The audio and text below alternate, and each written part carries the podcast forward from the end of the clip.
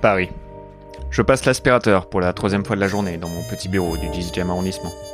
Je dois avouer que le temps se fait long depuis que j'ai viré Pablo, mon jeune assistant péruvien, pour avoir jeté un hand spinner au visage de Valérie Pécresse.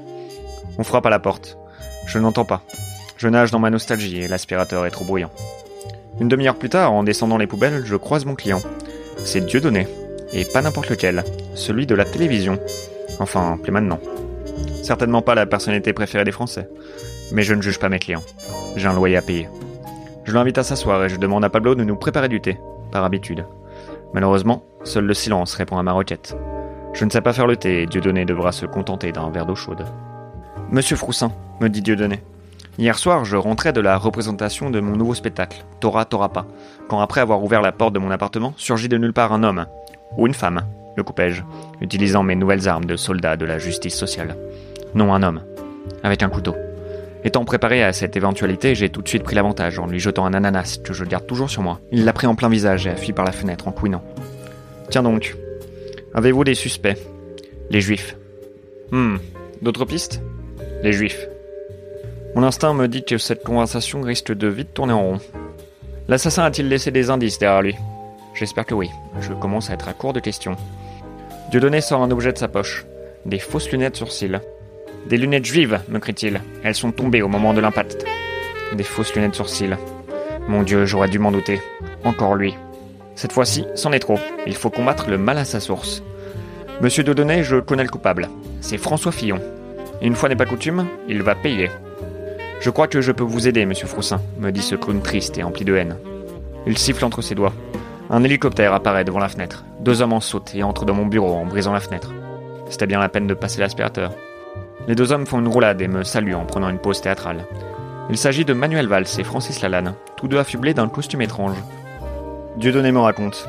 Les trois hommes, candidats aux élections législatives à Évry, ont joint leurs forces après être tous allés à l'avant-première de Wonder Woman et ont formé un trio de super-héros. Les législators. Valls est le toréador, capable de retourner sa veste plus vite que n'importe qui, et en espagnol. Le pouvoir de Francis Lalanne est celui des fleurs. Déguisé en tournesol, il jette du pollen au visage de ses ennemis. Mortel contre ceux qui sont allergiques, me dit-il fièrement. Je demande le pouvoir de Dieudonné. Je suis humoriste et antisémite, me répond-il. Mon pouvoir a deux conséquences. Soit faire rire, soit vexer. Mais ce n'est jamais mon choix. Ils forment une pyramide humaine et scandent leur cri de guerre. Législateur, en marche Je leur fais remarquer que ce cri de guerre est déjà pris. Francis me répond qu'il l'avait trouvé avant. J'en doute, mais ce n'est pas le moment de se disputer. Nous partons tous ensemble. Direction Solem, le village qui abrite le manoir de Fillon. Je monte dans l'hélicoptère et le toréador prend les commandes. Ah, cette ville est encore plus belle vue du ciel. Je vomis. J'ai le vertige. Nous arrivons à Solem, un charmant village médiéval où la vie paraît simple et joyeuse, comme au bon vieux temps. Nous entrons dans le village en plein milieu d'une pendaison. La récolte n'a pas été bonne, nous explique le maréchal Ferrand. Nous sommes donc dans l'obligation de pendre un homme au cœur pur. C'est la loi du seigneur Fillon. Il semblerait que François ait organisé la vie d'un village autour de son manoir, comme on le faisait au XIIIe siècle, ou au Puy du Fou. Il est rare d'avoir des étrangers par ici. Venez, je vais vous faire visiter. Mais d'abord, une cervoise. Sur la route de l'auberge, nous croisons des habitants charmants, mais mal en point. La peste noire et la malnutrition n'ont jamais fait bon ménage, plaisante le maréchal Ferrand.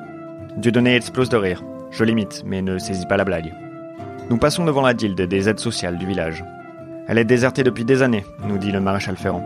Nous sommes peut-être pauvres, mais pas désassistés. Nous arrivons à la place du village, où un ménestrel chante les louanges de Fillon, à côté d'une charrette de purin. En marche avec le Seigneur, scande-t-il à chaque refrain. Décidément, personne ne semble être au courant que ce slogan est déjà pris. Autour de lui, des gens rampent au sol, récupérant les restes du marché de ce matin.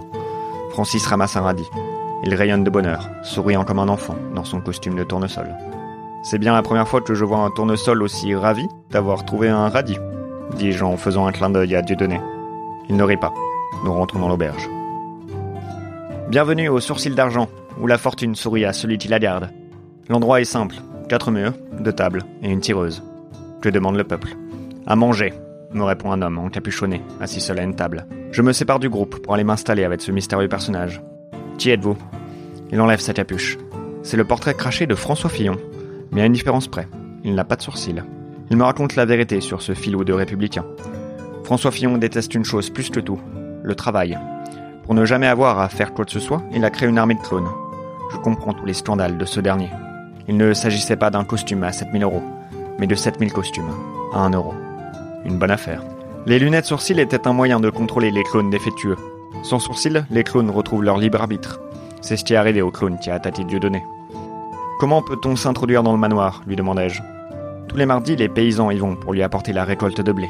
Si nous y allons tous les cinq, déguisant Manon, nous pourrons nous infiltrer facilement dans l'antre du seigneur Fifi. J'enfile un chapeau de paille. Vals et Dieudonné font de même. Le lendemain, après une nuit passée à chanter et à boire, nous poussons bon an mal an une charrette de blé. Francis Lalanne allongé dedans et déguisant légumes. Ou en fruits, dit-il, très fier de son déguisement de tomate. Nous nous dirigeons vers le château. La salle du trône. François Fillon est assis fièrement sur une chaise en osier, gardée par ses clones en armure dont les sourcils dépassent du casque. Nous lui présentons la récolte. Tout cela est bien beau, nous dit-il. Je le remercie. Mais je ne me souviens pas vous avoir demandé de cultiver des tomates. Je ne suis pas particulièrement friand de ce légume. Ou ce fruit? Mon Dieu, nous sommes démasqués. Formation de bataille. Les Juifs devant hurle Dieudonné. Francis Lalanne se lève et souffle du pollen posé sur sa main. Trois clones se ruent sur Valse, qui les estive habilement, se tortillant au rythme du combat. Malheureusement pour lui, il reçoit une gifle en plein visage. Son point faible. Il s'écroule en sanglots. Dieudonné, lui, regarde autour de lui, pour vérifier s'il y a des juifs dans la salle. Allez dans le donjon, me crie le fion sans sourcil, tenant du bout du bras un clone dont il arrache les sourcils avec les dents. C'est votre seul Il meurt, transpercé par une flèche enflammée tirée par François. Je ne connaîtrai jamais la fin de sa phrase. Espoir, me dit le clone assaillant, ayant récupéré son cher libre arbitre. J'enjambe le cadavre de Lalanne, vidé de son jus, et cours en direction de la grande tour pour en monter les marches, deux par deux. J'ouvre la porte de la pièce en haut du donjon et découvre la personne qui y habite. Pénélope Fillon. François l'a enfermée ici depuis le scandale, et elle n'a pas le droit de sortir, ni de parler à la presse. Elle me raconte qu'elle se fait pousser les cheveux pour en faire une corde et s'évader du donjon. Pour l'instant, ils sont à mi-taille. Ce n'est pas suffisant, mais ses pointes sont magnifiques. Je lui dis que je suis venu mettre fin au règne du républicain. Elle me tend une clé USB, qu'elle portait autour du cou. C'est la clé de la machine qui dirige les clones. Elle est située dans les locaux de la guilde des aides sociales, où personne ne va jamais. On aurait pu me le faire savoir avant que je monte toutes ces marches. Les gardes tambourinent à la porte. Dépêchez-vous. Le Seigneur utilise ses clones pour tuer tous les candidats aux législatives et ainsi récupérer enfin le pouvoir. Pas le choix, je dois passer par la fenêtre. Je me saisis du drap du modeste lit de Pénélope et je l'utilise en guise de corde. Malheureusement, c'est trop court. J'arrive à quelques mètres du sol. Pénélope attache le drap à ses cheveux pour me donner un peu de marge. Brave Pénélope. Dieu sait qu'elle ne se tue pas à la tâche, mais quand elle s'y met, elle est redoutablement efficace. J'arrive devant les aides sociales et enfonce la porte. Horreur. À la place d'une guichetière ou d'un guichetier, François Fillon, nu comme un verre, est enchaîné au mur. De longues mèches de cheveux sales entourent son visage tuméfié.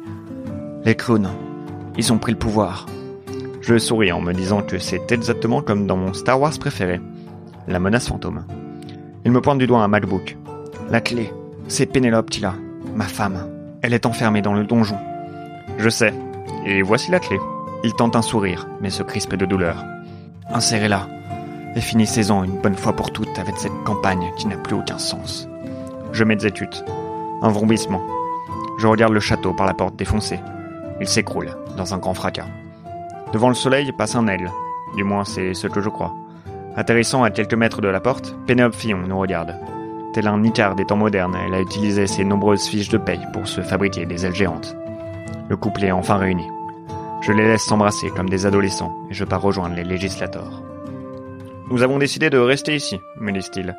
Nous devons respecter les dernières volontés de Francis et planter son corps dans le sol pour regarder les légumes pousser au-dessus de sa tombe.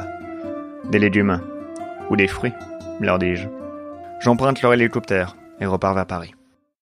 De retour dans mon bureau, je me retrouve face à une charmante surprise. Du courrier. J'adore le courrier.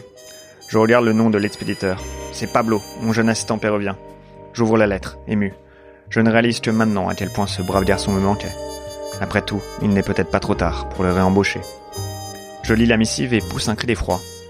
Pablo me fait un procès.